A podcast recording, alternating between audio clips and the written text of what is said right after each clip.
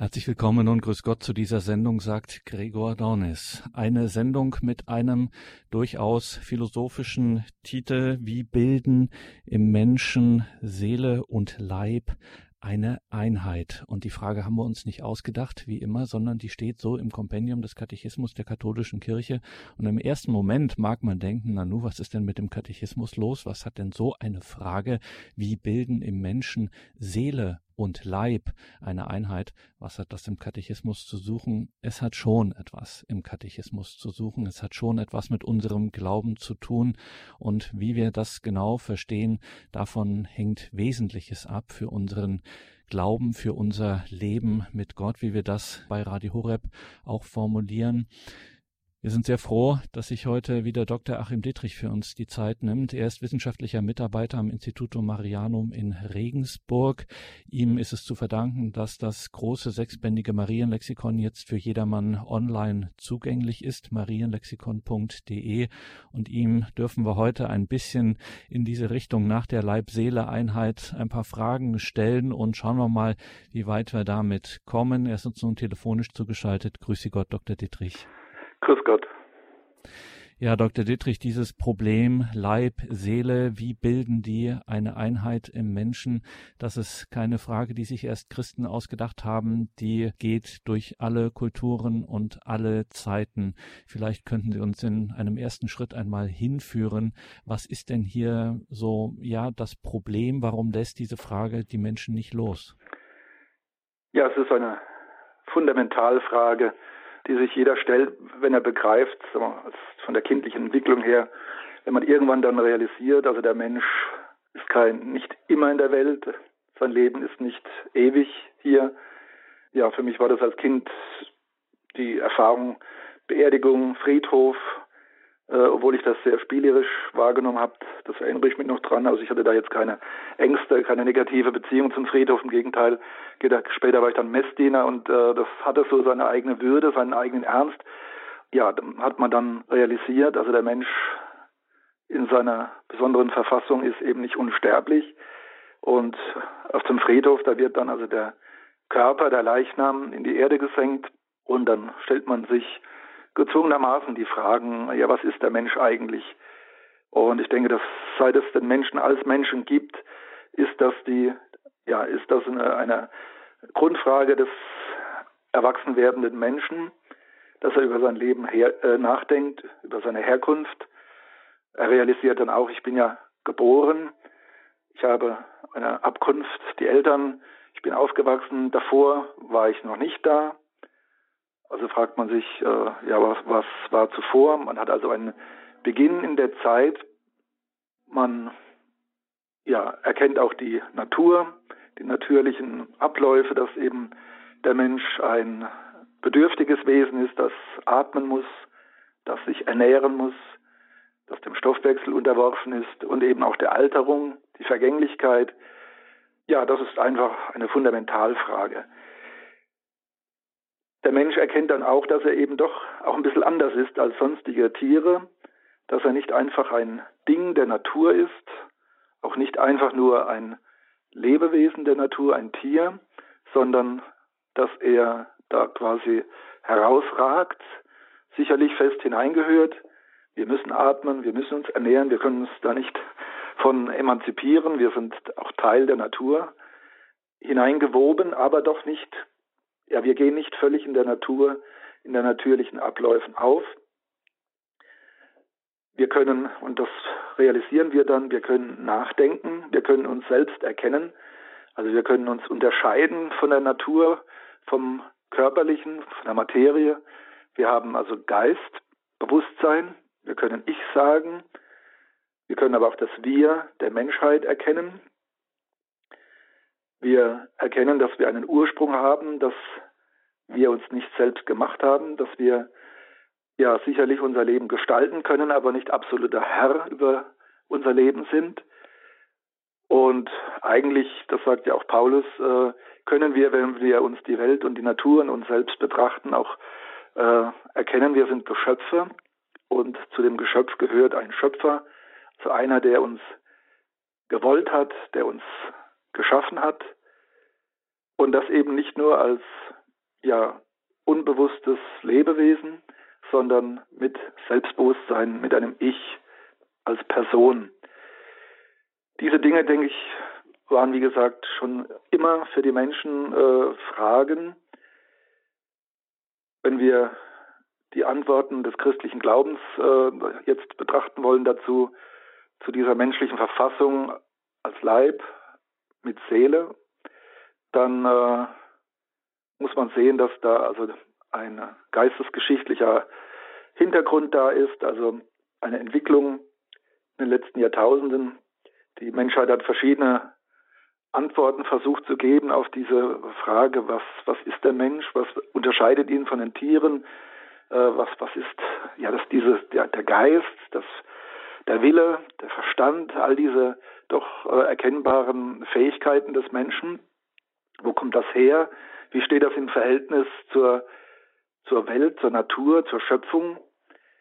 Der große geistesgeschichtliche Hintergrund ist also die Entwicklung der griechischen Philosophie, aber eben auch das Alte Testament, also das ähm, semitische Denken, äh, das dann durch Yahweh, durch die Propheten, durch die Offenbarung Gottes geleitet wurde, an die Hand genommen wurde und Schritt für Schritt hingeführt wurde dann zur vollen Offenbarung in Jesus Christus. Der Mensch erkennt sich also ja als ein Lebewesen, als ein Säugetier, wenn wir das mit moderner Sprache ausdrücken, das aber eben nicht Instinkt geleitet ist, sondern eigenen Willen hat und vom Willen her auch eigene Verantwortung, dass es auch also ein nicht nur ein Können, sondern auch ein Sollen gibt. Ja, das sind alles so Grundfragen, die äh, als Fundament auf diese Frage, diese Unterscheidung haben, was ist das, der Leib des Menschen und was ist seine Seele, also was ist sein Geist. Materie, Geist, Leib, Seele, das sind so spannungsvolle Paare, in deren Spannungsfeld wir dann von der christlichen Offenbarung her dann auch Antworten finden können, die nicht alles und jedes definieren, aber doch beleuchten, so dass wir in christlicher Hoffnung leben können, auch mit unserer Leiblichkeit. Und dann schauen wir doch einfach, Dr. Dietrich, hier in dieser Sendung, wo es uns um die Leib-Seele-Einheit geht. Seele und Leib, wie bilden die im Menschen eine Einheit? Gehen wir doch gleich mal mit dem Katechismus in diese, ja, in das Zeugnis der Offenbarung in die Heilige Schrift und erstaunlicherweise beginnt der Katechismus seine Ausführungen zu dieser Frage, wie im Menschen Seele und Leib eine Einheit bilden mit Genesis 2,7, also ganz am Anfang der Bibel, erstes Buch Mose Kapitel 2, Vers 7. Da formte Gott, der Herr, den Menschen aus Erde vom Ackerboden und blies in seine Nase den Lebensatem. So wurde der Mensch zu einem lebendigen Wesen. Interessant, dass es damit losgeht. Was sagt uns denn diese Bibelstelle? Ja, das ist also vom Bild her ein archaisches Bild, also der Töpfer, der Lehm von der Erde nimmt und daraus eine Form gestaltet, aber das archaische Bild dann natürlich auch übersteigt, also dieses handwerkliche äh, Moment übersteigt, in dem diese Tongestalt, die Gott als Töpfer formt, ja mit göttlichen Odem, mit göttlichem Atem erfüllt wird und belebt wird. Man kann lächeln über diese, diesen handwerklichen Hintergrund, aber ich finde, wenn man das bedenkt, ist ganz, ganz anrührend, ganz wichtig, dass eben Gott handelt und bewusst handelt. Also es ist eben nicht dieser nur abstrakt geistige Gott, der also, äh, der uns ja auch in Genesis durchaus begegnet in den großen kosmologischen Zusammenhängen. Also Gott sprach und es wurde. Bei Menschen ist dieses doch eher abstrakte, ganz konkret, handgreiflich. Also Gott töpfert den Menschen. Man kennt das ja von der ersten Hilfe. Es ist so eine Überwindung, wenn man jemand wieder äh, beleben muss, äh, beatmen muss, muss man so eine kleine Schwelle überwinden, um demjenigen dann äh, zu inhalieren, äh, Mund-zu-Mund-Beatmung. Und also Gott geht an sein Geschöpf ran und schenkt ihm seinen Atem und halt nicht irgendeinem Atem, sondern er ist ja Gott, der Schöpfer, den Schöpferatem. Also es ist eigentlich ein ganz starkes, ein ganz starkes Bild, äh, das aber eben auch diese beiden Momente bringt. Also der, der Ton, der Lehm steht eben für die Materie und der Odem Gottes, das ist eben der Geist, Und das ist bis heute unsere kirchliche Lehre, dass also Gott schenkt einem jedem Menschen in seiner äh, Entstehung, in seiner Zeugung eine Seele, gibt ihm also Geist. Und dadurch wird also der menschliche Körper wird zur, zum Leib. Das sind eigentlich wichtige Klärungen, dass man also jetzt Seele und Leib eigentlich nicht im Gegensatz oder als reines Spannungspaar betrachtet, sondern eigentlich ist der Leib beseelte Materie, also eine belebte Form, eine materielle Form, die erst durch die Beseelung zum Leib wird. Die Materie, das ist also ja auch ein griechischer Begriff, den wir heute oft verwenden für eben die unbelebte Natur, für die äh, nicht beseelten Dinge und so quasi so als Substrat äh, des geistigen, körperlichen. In der Geschichte hat dann aber, also gerade bei den Griechen hat man immer dann das gerne in, in einen äh, Gegensatz gestellt. Also die Materie ist eigentlich gottwidrig, sie ist ein notwendiges Übel, aber eher eine Last, ein Gefängnis. Und das, was von Gott kommt, das ist also das Seelenfünklein, die göttliche Inspiration, äh, die hat ihren Träger in der Materie, in der, im Menschen, aber eher im Sinne eines Gefängnisses. Und da äh, gab es viele Vorstellungen, dass eben der Tod dann die Befreiung ist oder eben auch die, ja, eine, eine Kontemplation oder so eine, eine Askese, eine Meditation, die also uns löst von unserem Leib und dann eben die geistige Freiheit bringt und die Seele äh, zum Geistigen, zum Göttlichen bringt. Das ist weder biblisch noch ist es christlich. Ähm, vielleicht, wenn wir schauen auf das Alte Testament, da sind wir ja beim Buch Genesis mit seinen zwei Schöpfungsberichten, aber die sich nicht widersprechen, sondern ergänzen. Das ist ganz fundamental. Also Gott schafft den Menschen ganz bewusst, ganz konkret, auch wirklich ganz ja, intim. Also er, er schenkt ihm seinen Atem. Dann im weiteren Verlauf der Heiligen Schrift finden wir allerdings jetzt dieses Paar Leib-Seele eigentlich nicht. Äh, die Seele kommt oft vor, aber eben nicht als, als äh, Absetzung oder als Gegensatz zum Leib. Nefesh heißt das äh, hebräische Wort in der, im Alten Testament. Und wenn man die Zusammenhänge anschaut, wo es vorkommt, also wo von Seele gesprochen wird, und das ist gar nicht selten, wenn man den Textzusammenhang dann betrachtet, dann ist das eben weniger jetzt eine philosophische Bestimmung, sondern es ist äh, wie so oft im Alten Testament eigentlich so sehr leiblich konkret gedacht. Also das Semitische, das Jüdische hat also jetzt ungern abstrahiert, sondern man hat also die menschlichen Regungen und all diese Dinge gerne verortet im Leib, auch in Organen, in den Eingeweiden. Und die Seele wird zum Beispiel gerne äh, verwendet auch in, als die Kehle. Also das Bild, das leibliche Bild, Moment äh, zur Seele ist zum Beispiel oft die Kehle, der Hals. Wenn man das weiß, versteht man auch ein bisschen besser die schönen äh, Psalmen, wo es da zum Beispiel heißt, wie der Hirsch lechzt nach frischem Wasser, so lechzt meine Seele Gott nach dir. Äh, also diese durstige, bedürftige Seele, das haben wir eigentlich recht oft im, im, Alten Testament, gerade in den Psalmen. Und wie gesagt, wenn man dann weiß, das körperliche Moment dazu ist die, die Kehle, der Hals, dann versteht man auch, dass dieses Bild des Durstes da im Vordergrund steht. Ja, und das hält sich dann auch durch, also auch in, ins Neue Testament, das geht ja fließend über, zumal Jesus ja die Psalmen äh, sehr geschätzt hat und auch gerne aus ihnen zitiert hat. Ähm, aber schon bei der Empfängnis Jesu äh, in Maria haben wir ja dann äh, den Lobgesang des Magnificat, wo es ja auch so schön heißt, äh, meine Seele preist die Größe des Herrn. Also das ist noch ganz äh, jüdische Ausdrucksweise. Die Seele also steht für das, den Mensch an sich. Es ist quasi ein Synonym das Ich des Menschen, das Innere des Menschen, was ihn als Menschen ausmacht. Ähm, es gibt ja das Phänomen, dass wir einem Doppelgänger begegnen, der uns sehr, sehr ähnlich sieht, aber was uns eben unterscheidet, das Innere, was unser Ich auch ausmacht als Person, das wird im Alten Testament also gerne mit äh, dem Begriff der Seele, Nafesh, bezeichnet. Die Griechen haben also Psyche dazu gesagt, die Lateiner Anima und im Deutschen heißt es eben Seele. sagt Dr. Achim Dietrich in dieser Sendung, in der wir der Frage nachgehen, der Katechismusfrage nachgehen, inwiefern im Menschen Leib und Seele, Seele und Leib eine Einheit bilden. Haben wir jetzt schon einiges gehört, sprechen wir gleich weiter darüber nach einer kurzen Musik.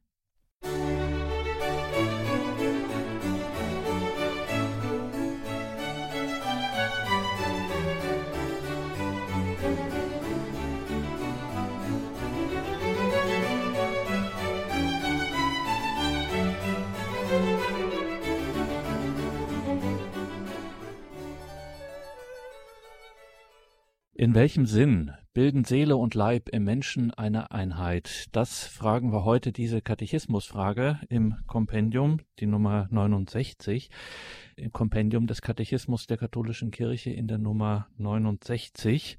Diese Frage, wie bilden im Menschen Seele und Leib eine Einheit, stellen wir heute Dr. Achim Dittrich vom Institutum Marianum in Regensburg. Dr. Dittrich, also die Seele, das, was den Menschen im Innersten ausmacht, also wenn die alttestamentlichen Autoren quasi Ich sagen, dann steht da oft äh, Seele. Jetzt haben Sie vorhin einen interessanten Satz gesagt, als Sie über die Materie, also wenn wir jetzt an Körper denken, dass die äh, durch die Beseelung zum Leib wird. Also Beseelung haben wir von Ihnen gelernt, ist, äh, das ist, wenn Gott dem Menschen die Seele schenkt, die kommt nicht von den Eltern, die kommt direkt von Gott und dann wird aus Körper Leib. Was ist denn dieser Leib?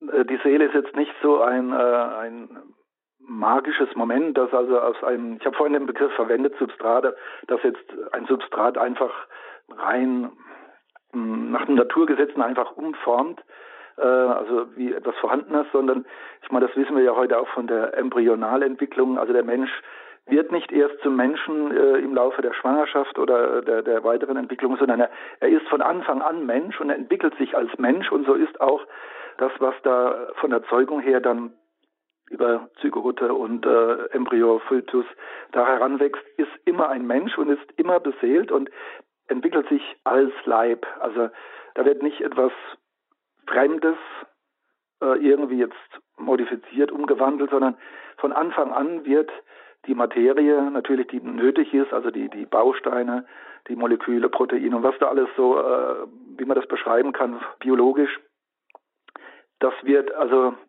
ja nicht quasi als etwas Fremdes äh, umgewandelt, sondern es entwickelt sich als Leib. Wir Christen denken Materie und Geist nicht als Gegensatz, Leib und Seele nicht als Gegensatz, sondern die Seele ist die Form äh, des Körpers. Das ist so ein Spitzensatz der, der Scholastik.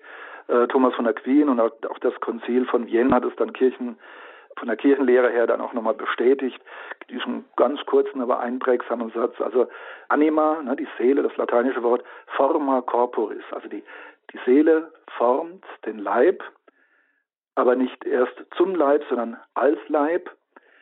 Beides gehört fest zusammen. Also es ist jetzt nicht so, wie manche dann sich das vorgestellt haben, ja, so die, äh, es gibt so einen inneren Menschen, eine Seele, und der streift dann halt für die Erdenzeit äh, ein, ein Gewand über, das ist eben der Leib, die Materie, und äh, später legt er dieses äh, Gewand wieder ab. Gerade im Katholischen legen wir großen, großen Wert darauf, dass also das Leibliche nichts dem Menschen Fremdes ist und dass es auch nichts Gottwidriges ist und auch kein Gefängnis, kein Kostüm, das angezogen wieder ausgezogen wird. Das können wir schön auch festhalten. Schauen wir auf Jesus Christus in seiner Himmelfahrt. Die Person Jesus Christus geht in den Himmel ein zur Rechten des Vaters, nimmt er Platz nicht nur noch als Logos, sondern als Jesus Christus mit seiner menschlichen Natur, die er angenommen hat, wir müssen schauen auf Maria, die Mutter Jesu, äh, wo noch einmal ganz klar 1950 die Kirche bestätigt hat, Maria ist mit Leib und Seele in den Himmel aufgenommen. Äh, also sie ist nicht der Verwesung unterworfen worden. Gott hat durch einen besonderen Gnadenakt sie als äh, Ausnahme privilegiert schon vorab in den Himmel aufgenommen, und zwar in Gänze, was für die sonstigen Menschen erst am Ende der Zeit bei der allgemeinen Auferstehung geschehen wird. Also wenn wir diese Momente alle betrachten, dann sehen wir, der Leib ist also nichts Negatives. Ähm, oder ich habe hier in meinem Zimmer, wo ich spreche, äh, einen Kruzifix vor mir, also eben nicht ein leeres Kreuz, sondern ein Kreuz mit dem Leib Christi. Auch das ist ein starker Hinweis, den wir auch pflegen sollten, dass wir eben nicht leere Kreuze, sondern äh, besser das Kruzifix äh, verwenden. Der Leib ist wichtig. Bei der Erlösung geht es auch um den Leib. Das ist nichts, äh, keine Hülle, die wir hinter uns lassen, sondern der Mensch ist äh, Mensch auch mit Leib im Fleisch ja, beseelt. Die Seele will aber im Leib sein. Und das ist auch ein wichtiger Ansatzpunkt für die moderne Auseinandersetzung. Wir haben in der ja in den letzten 100 Jahren und äh, heute ja haben wir ja einen sehr starken Naturalismus und Materialismus, der also dann so weit geht, dass er alles Geistige leugnet äh, und Bewusstsein und die Fähigkeit, ich zu sagen, sich selbst zu erkennen, dann alles nur für neuronale äh, Zustände betrachtet. Also da aber sind viele Sackgassen drin, also Aporien, wo dann eigentlich unsinnig, unlogisch werden. Aber man hat diesen Willen, Geist gibt es nicht, äh, eine Seele gibt es sowieso nicht. Das haben wir ja schon im 19. Jahrhundert, dass ein äh, berühmter Arzt Virchow gesagt hat, ich habe schon so viele Menschen als Chirurg seziert, ich habe noch nie eine Seele gefunden. Das ist ähnlich geistreich wie der russische Astronaut, der gesagt hat, also er hat im Weltall äh, keinen Gott gesehen. Ja, also die Seele zu leugnen, mittlerweile auch den Geist, nur noch, äh, das ist nur noch ja quasi eine biologische äh, Informatik, also das Gehirn, das Nervensystem, all das ist eigentlich nur eine biologische Variante dessen, was wir heute als EDV haben, als Computertechnik, Internet und, und, und. Ja, also da wird im Prinzip ein Naturalismus, ein Materialismus betrieben, der also Geist und Seele leugnet. Interessant ist jetzt vor diesem Hintergrund, äh, wie war das dann in der Kirche, wie war es in der christlichen Theologie. Da haben also die Protestanten den Vorreiter gemacht und haben geleugnet, also dass es äh, eine Unterscheidung gibt, Seele und Leib. Ich habe jetzt sehr darauf abgehoben, dass die beiden eng zusammengehören, aber sie müssen unterschieden werden. Also auch das ist kirchliche Lehre. Die Seele ist unsterblich, der Leib in seinem in seinen äh, Momenten, in seinen materiellen Momenten, also dem Atom, Molekülen und und und, der ist äh, sicherlich in der Zeit vergänglich, aber eben als leibliche Form gehört er zur Seele dazu und eben nicht als nur etwas Äußerliches, aber eben das Substrat, also die äh, die Materie selbst ist im einzelnen Moment austauschbar. Das wissen wir ja auch mittlerweile, dass also unser menschlicher Körper etwa alle sieben Jahre komplett äh, ausgetauscht wird, was die äh, Atome, Moleküle und so angeht. Ne, da ist immer ein Stoffwechsel, immer eine Regeneration. Ja, also die, die kirchliche, die, die Theologie hat vom Protestantismus her dann äh, behauptet, ja, also dieses griechische Denken äh, mit der Psyche, äh, Platon und Aristoteles äh, und das, die Scholastik, die haben also äh, das biblische Denken verfremdet. Im biblischen gibt es keine Unterscheidung äh, des Menschen. Der ist ein ganzer Mensch, leibhaftiger Mensch. Das ist auch richtig. Aber man hat also die, das griechische Denken also diffamiert. Ähm, hat gesagt, das ist ein Dualismus, eine Zweiteilung des Menschen und das hat dann auch im katholischen massiv Einfluss gewonnen. Im protestantischen hat es äh, ja dahin geführt, dass also ähm, geleugnet wird, also dass der Mensch ja bewahrt wird im Tode, äh, was jetzt bei Luther und anderen noch vorhanden war, dass man also gesprochen hat von einem Todesschlaf, von einem Zwischenzustand, aber unter Leugnung des Fegefeuers. Äh, das ist dann spätestens im 20. Jahrhundert, also der sogenannten Ganztodtheorie, zum Opfer gefallen, die eben sagt, wenn der Leib stirbt, dann stirbt auch die Seele mit. Also äh, man hat gesagt, die Unsterblichkeit der Seele, das wäre also etwas griechisch-dualistisches, das kann, kann man nicht von der Bibel herleiten, das ist nicht christlich.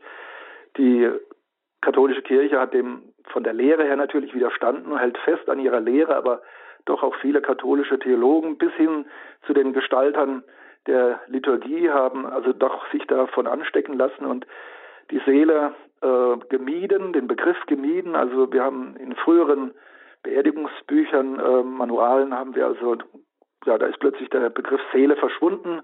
In den neuesten Ausgaben ist er wieder da äh, und auch zu Recht. Und das ist auch wichtig, weil äh, das ist also ein Moment, die Seele ist unsterblich. Gott schenkt neu einem jeden Menschen, wenn er entsteht, eine unsterbliche Seele, also äh, was die Zukunft angeht, nämlich die Ausrichtung auf Vollendung und Ewigkeit. Äh, diese Seele geht nicht zugrunde, wenn der menschliche Leib stirbt, aber es ist ein Mangelzustand. Die Seele ist also jetzt nicht befreit, sondern sie hat eigentlich einen Mangel. Ja, die Seele begegnet Jesus Christus als Richter im persönlichen Gericht, direkt im Tode und muss dann aber eben auch harren bis zur allgemeinen Auferstehung.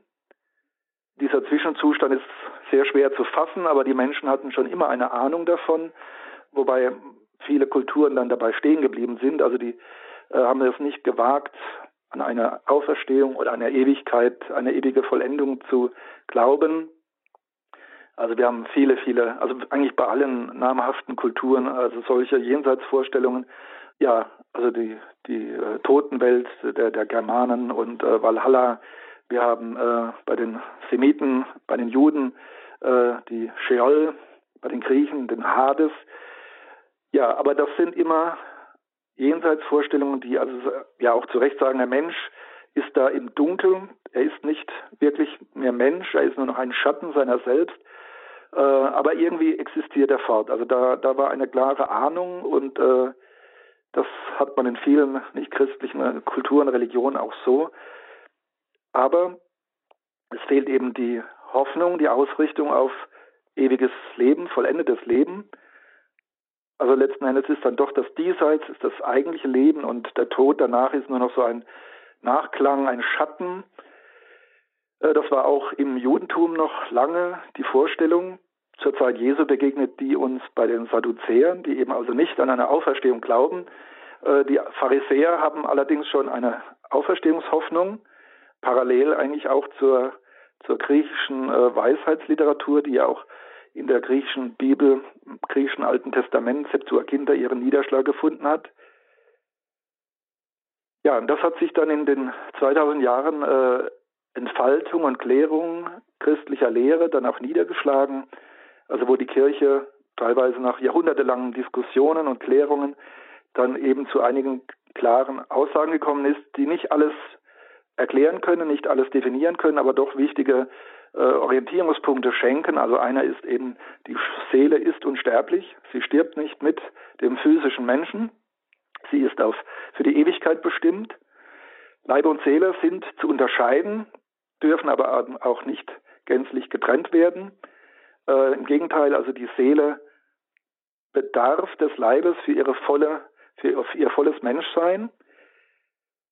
Im Credo schon haben wir diese Aussage, die uns heute so ein bisschen auch selbst dem frömmsten Christen ein bisschen schwer vorkommt, also die allgemeine Auferstehung des Fleisches, des Leibes, der Toten heißt es heute im Apostolikum, aber ähm, deutlicher ist also die Auferstehung des Fleisches, heißt wirklich auch der Leib, auch wenn das unsere Vorstellungsmöglichkeiten übersteigt.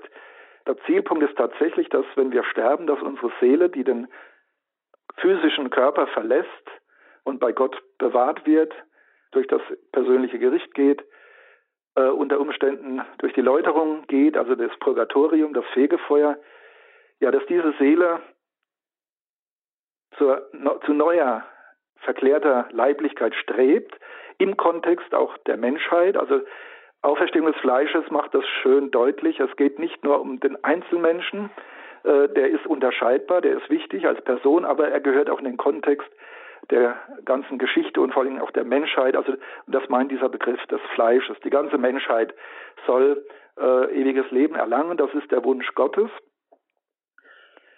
Wenn wir die kirchliche Lehre anschauen, ist dann auch interessant, was dann weiter so äh, für Entscheidungen getroffen wurden wo man dann Klarheit gewonnen hat.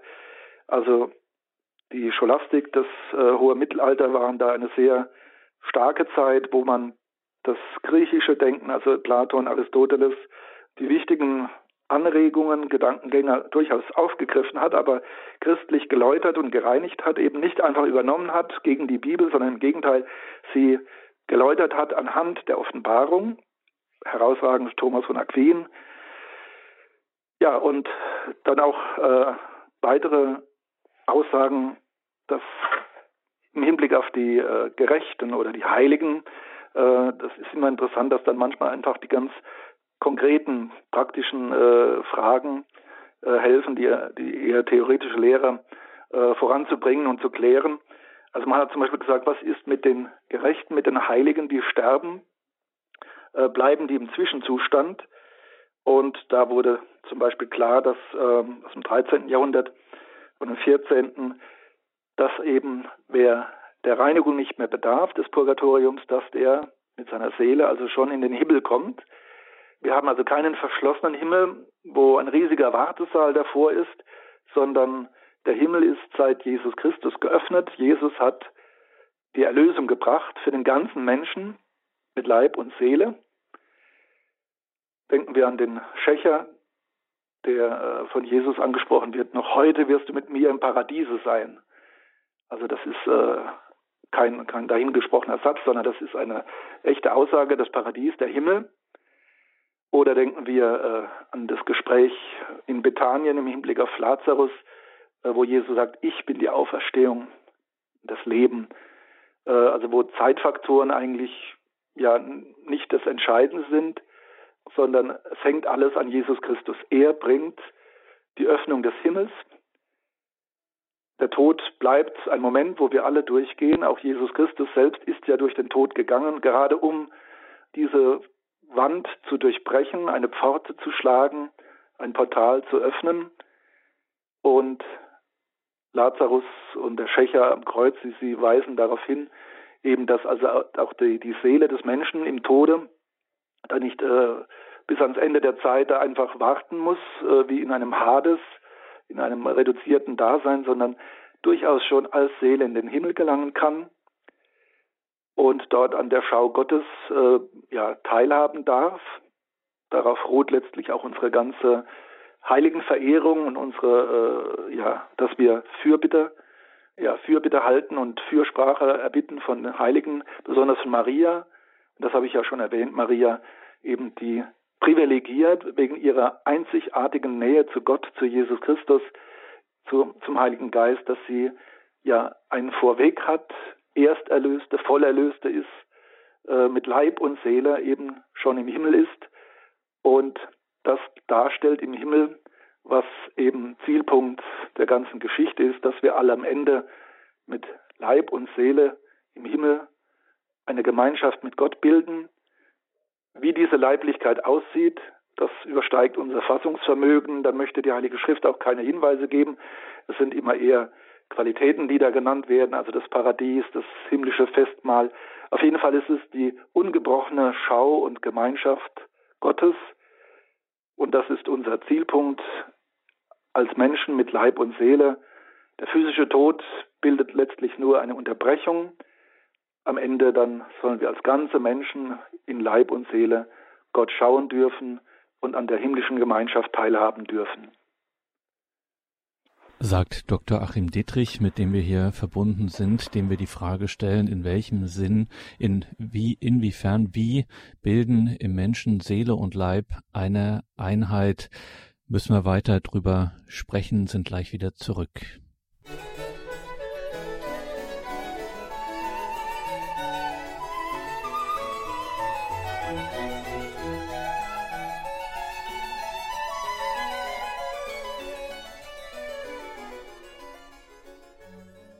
Willkommen zurück in dieser Sendung, sagt Gregor Dornis. Eine grundsätzliche, eine wichtige Sendung, ein wichtiges Thema, nämlich die Einheit von Seele und Leib.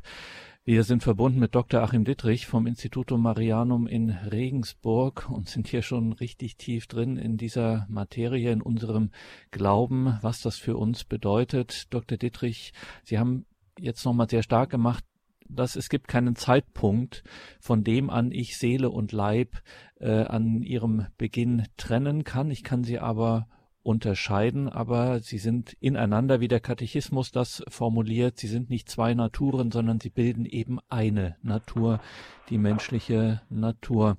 Und da müssen wir vielleicht noch mal ein paar Fragen, die damit zusammenhängen, auch noch mal anklingen lassen, weil es da durchaus an der einen oder anderen Stelle immer wieder Unsicherheiten gibt.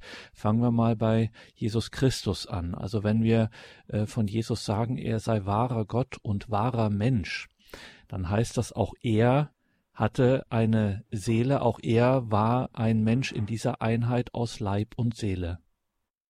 Ja, da gab es in der Geschichte einen eigenen Streit. Also hatte Jesus einen, also mit den beiden Naturen eben, also göttliche Natur, menschliche Natur, das waren wichtige Klärungen, die da getroffen wurden. Einer war eben auch, gab es einen doppelten Willen, äh, einen göttlichen Willen, einen menschlichen Willen gab es, hat, hat Jesus eine Seele oder ist die einfach dann ersetzt durch die göttliche Natur? Aber die kirchliche äh, Klärung war dahingehend, dass man sagt, Jesus hat also natürlich auch eine Seele. Mit der Seele verbindet sich auch Verstand und Wille. Und das ist also ein Ineinander, das unterscheidbar bleibt, aber eben nicht säuberlich getrennt ist. Also es ist ein lebendiges Miteinander, aber unterscheidbar. Also wir haben ja diesen klaren Satz, der also sagt, in Jesus haben wir den wahren Menschen und den wahren Gott unvermischt und ungetrennt. Also man merkt, man kann das nicht bis ins allerletzte auflösen, äh, also wie das ein Naturwissenschaftler vielleicht gerne machen würde. Aber wir können, äh, müssen beides festhalten. Also es ist einerseits unterscheidbar und andererseits eben doch auch äh, unvermischt in Jesus Christus, seine Seele. Ja, ich habe in dem wichtigen Band Eschatologie von Josef Ratzinger auch etwas gelesen. Also da geht es auch um das Thema natürlich, also die letzten Dinge äh, über den Tod, die Auferstehung und eben auch die Frage nach Leib und Seele. Ein Werk, das jetzt schon bald 50 Jahre alt ist, aber immer noch sehr wichtig, ein Grundlagenwerk und eigentlich nach wie vor aktuell, weil Josef Ratzinger also nie den Fragen der engen Zeit äh, ver verhaftet war, sondern immer einen weiten Horizont hatte nach hinten und nach vorne. Und da hat mir also ein Satz ist mir da äh, entgegengesprungen, den ich mir auch aufgeschrieben habe. Also der Leib ist die Sichtbarkeit der Seele. Die Wirklichkeit des Leibes ist die Seele. Also was ich schon versucht habe klarzumachen, dass eben man die beiden äh, nicht trennen darf. Im Gegenteil, also die Seele formt den Leib oder ist die Wirklichkeit äh, des Leibes, also im Sinne von Wirken. Ja, der Leichnam ist eben dann entseelt und nicht mehr im Vollsinn Leib. Das ist vielleicht auch interessant, wenn wir mal schauen, wie, wie ist da der Umgang mit dem Verstorbenen von den archaischen Wurzeln her gibt es da vieles Brauchtum. Ja, der moderne Mensch ist dem natürlich entfremdet, aber die Älteren wissen das noch. Also wenn jemand äh, zu Hause gestorben ist, dann öffnet man das Fenster, damit die Seele entweichen kann. Wir haben auch in der christlichen Kunst des Mittelalters wird die Seele gerne dargestellt, auch als Vogel oder auch sehr oft als kleiner Mensch also als, als äh, Lichtgestalt, als kleine äh, Gestalt. Bei den Griechen ist, wenn der Mensch stirbt, wird der Mensch, der innere Mensch, die Seele wird dann als Wickelkind in den Himmel getragen. Also der Leib ist eben Sichtbarmachung der Seele. Also die Seele ist nicht irgendwie eine nachträgliche Zutat zu einem äh, nur Mensch, nur irdischen, äh, zu einer nur irdischen Sache, einem Substrat, wenn jemand stirbt, dann werden ihm die Augen geschlossen. Das ist heute noch üblich, wobei keiner eigentlich sagt, sagen kann, warum er das tut oder warum das gemacht wird. Ähm, es wird auch der Mund verschlossen. Das ist dann natürlich etwas Aberglaube. Äh, man sagt ja den Geist aushauchen. Äh, das geschieht natürlich durch Mund und Nase. Und es gab die Angst, also äh, wenn der Mund nicht geschlossen wird, dann würde äh, die Seele unter Umständen zurückkehren und ja, man hätte dann einen Untoten, der umgehen würde. Die Augen schließen, das verstehen wir emotional, glaube ich, doch ganz gut, weil die Augen, sagt man ja auch Fenster zur Seele. das Innere des Menschen. Die Augen, glaube ich, ja, machen das am stärksten deutlich, dass der Mensch ein Innenleben hat und dass das eben nicht nur eine Optik ist wie einem Fotoapparat, sondern dass da ja etwas Geistiges im Menschen steckt. Das, denke ich, sieht man an den Augen eines Menschen. Also Fenster zur Seele des Menschen finde ich einen schönen Ausdruck. Ja, und diese Fenster werden dann quasi geschlossen. Leib und Seele also. Der Leib muss als Leib verstanden werden. Das ist heute die große Gefahr. Ich habe vorhin schon davon gesprochen, von Naturalismus, Materialismus, also dass der Mensch rein materiell betrachtet wird, Geist und Seele überhaupt kein Thema mehr darstellen. Das ist auch eine Gefahr eben auch von der von einer ganz Todtheorie her, die in der Theologie verhandelt wird und äh, im Protestantismus recht verbreitet ist. Also dort sagt man dann, ja, der Mensch stirbt und zwar ganz, weil man nicht an eine unsterbliche Seele glauben möchte, äh, sondern sagt, es gibt nur den ganzen Menschen mit Leib und Seele hier auf der Erde und am jüngsten Tag bei der Auferstehung der Allgemeinen, da wird das wieder aus dem Nichts quasi äh, wieder neu geschaffen. Also der ganze Mensch wird wieder neu geschaffen, aber es gibt keinen Zwischenzustand, äh, kein Purgatorium, also so die protestantische Auffassung. Im katholischen, wie gesagt, wird das durchgehalten, was Gott einmal geschaffen hat, das widerruft er nicht, deswegen stirbt die Seele nicht als inneres Prinzip des Menschen, als Form. Der heilige Papst Johannes Paul II. hat in diese Richtung auch gearbeitet äh, mit seiner Theologie des Leibes, die eben auch entgegen dem Naturalismus, der alles runterbrechen möchte auf Materie und dann eigentlich auch nicht mehr von Leiblichkeit spricht, sondern es ist halt ein Körper, das ist wie so eine biologische Maschine. Johannes Paul wollte dem entgegensetzen, nein, der Leib ist, ist Gabe Gottes, ist etwas Wertvolles, ist nichts Böses, äh, ist nichts, das äh, gefangen setzt, sondern im Gegenteil, es ist von Gott gegeben. Da ist er ganz eins mit auch seinem Namensgeber, also teilweise mit Paulus, eben der ja sagt, unser Leib ist Tempel des Heiligen Geistes. Also was Größeres kann man eigentlich nicht sagen über den Leib. Tempel des Heiligen Geistes. Nicht Gefängnis des Geistes, sondern Tempel des Heiligen Geistes. Also einen höheren Adel kann man sich nicht vorstellen. Johannes Paul II. hat das mit seiner Theologie des Leibes versucht, ins Heutige zu übersetzen, auch im Hinblick auf die, die äh, Ehe- und Sexualmoral. Aber es ist natürlich auch eine Verantwortung dahinter. Das ist also nicht alles ein äh, gottgegebener Automatismus. Also wir Menschen mit unserem freien Können und auch Sollen brauchen eben auch eine Moral und äh, müssen mit der Leiblichkeit so umgehen, dass die Seele, dass, dass wir Gott gerecht werden, dass wir unserer Seele gerecht werden wir finden gerade bei Jesus da eigentlich auch schöne Worte, wenn er sagt, was nützt es einem Menschen, wenn er die ganze Welt gewinnt, aber an seiner Seele Schaden nimmt. Also die Seele ist ein, ein großer Schatz, der fest verbunden ist mit dem Leib. Paulus sagt dann eben auch, äh, wir gehören nicht uns selbst. Also Paulus hat er wahrscheinlich äh, eine, eine Vorstellung im Auge gehabt, die dann auch jahrhundertelang noch präsent war, eben dass der, also dieser, dieser Dualismus, der zu Recht kritisiert wird, die Seele ist das Wertvolle und der Leib ist aber das Böse und er ist nichtig. Also solche dualistischen Vorstellungen führten gern dazu, dass äh, solche Leute dann ganz hochgeistige Gedanken hatten und meditiert haben, aber gleichzeitig moralisch freizügig waren und sagen, der Körper spielt überhaupt keine Rolle, das ist nur eine Hülle und gerade im Bereich der Sexualität oder auch des Essens so, äh, wie, wie es einem beliebt, äh, das spielt keine Rolle. Äh, man muss sich eben sowieso über diesen nichtigen Körper erheben. Das ist das Eigentliche und das Leibliche spielt keine Rolle.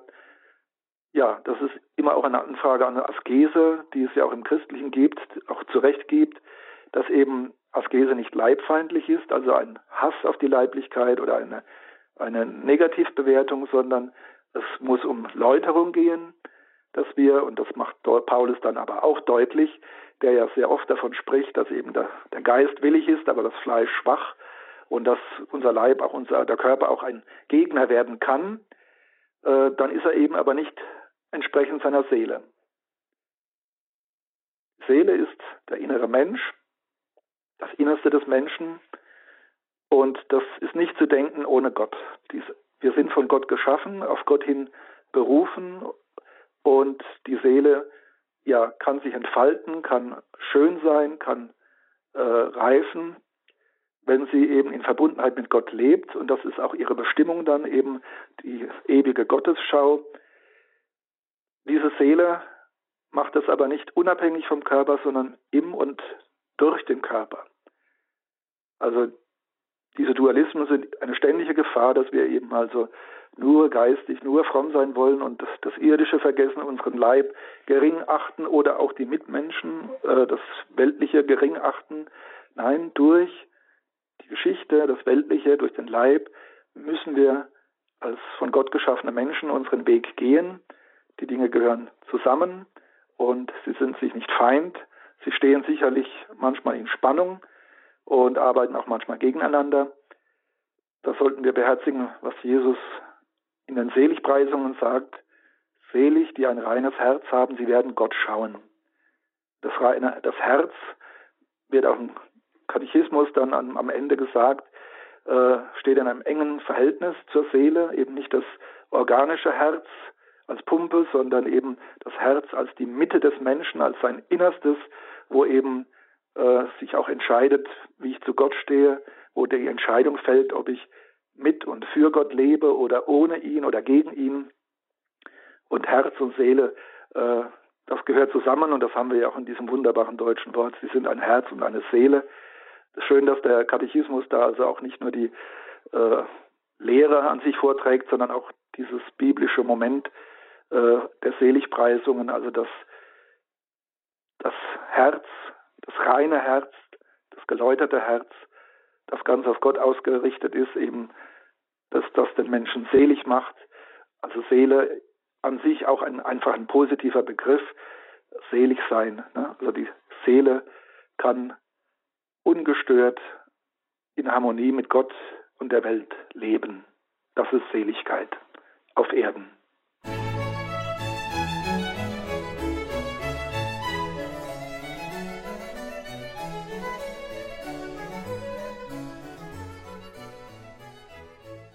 Wie bilden im Menschen Seele und Leib eine Einheit? Diese Katechismusfrage, konkret die Frage Nummer 69 des Kompendiums des Katechismus der katholischen Kirche, hat uns in dieser Sendung beschäftigt. Und wir haben von unserem heutigen Gast, Dr. Achim Dittrich vom Instituto Marianum in Regensburg, haben wir gehört, wie wesentlich diese Frage ist. Eingestiegen sind wir damit, dass es zunächst einmal nach einer doch echt was philosophischen Frage klingt. Und jetzt haben wir gemerkt, wie wesentlich und wie wichtig das ist für unseren Glauben, für unser Leben mit Gott, warum die Kirche uns zum Beispiel im Monat November mahnt, der Verstorbenen zu gedenken und das nicht nur in einem vergangenen Sinn, sondern in einem gegenwärtigen Sinn, in einem lebendigen Sinn und auch den Blick auf die Ewigkeit zu bewahren. Liebe Hörerinnen und Hörer, das waren so wesentliche Gedanken. Deswegen ist der Hinweis hier ganz besonders angebracht und wichtig, dass man das Ganze natürlich nachhören kann auf einer CD beziehungsweise in unserer Mediathek auf horeb.org in der Radio Horeb App. Danke Ihnen allen fürs Dabeisein hier in dieser Sendung und vor allen Dingen danke Dr. Dittrich für diese wertvolle Katechese, die uns wirklich zu denken geben sollte und damit das Ganze auch einen guten geistlichen Ausklang hat, bitten wir Sie wie immer zum Abschluss der Sendung noch um den Segen. Ja, gerne. Herr Jesus Christus, wir danken dir, dass du vom himmlischen Thron herabgestiegen bist, du das göttliche Wort, der Sohn, dass du Mensch geworden bist, mit Leib und Seele wie wir am irdischen Schicksal teilgenommen hast, uns erlöst hast durch dein Leiden, deinen Tod, deine Auferstehung, deine Himmelfahrt. Nun haben wir eine Hoffnung auf volle Erlösung als ganze Menschen. Wir bitten dich, stärke uns in unserem Bemühen, dass wir ein reines Herz gewinnen und dass wir so selig werden können. Das gebe der dreieine Gott, der Vater, der Sohn und der Heilige Geist. Amen. Gelobt sei Jesus Christus. In Ewigkeit. Amen.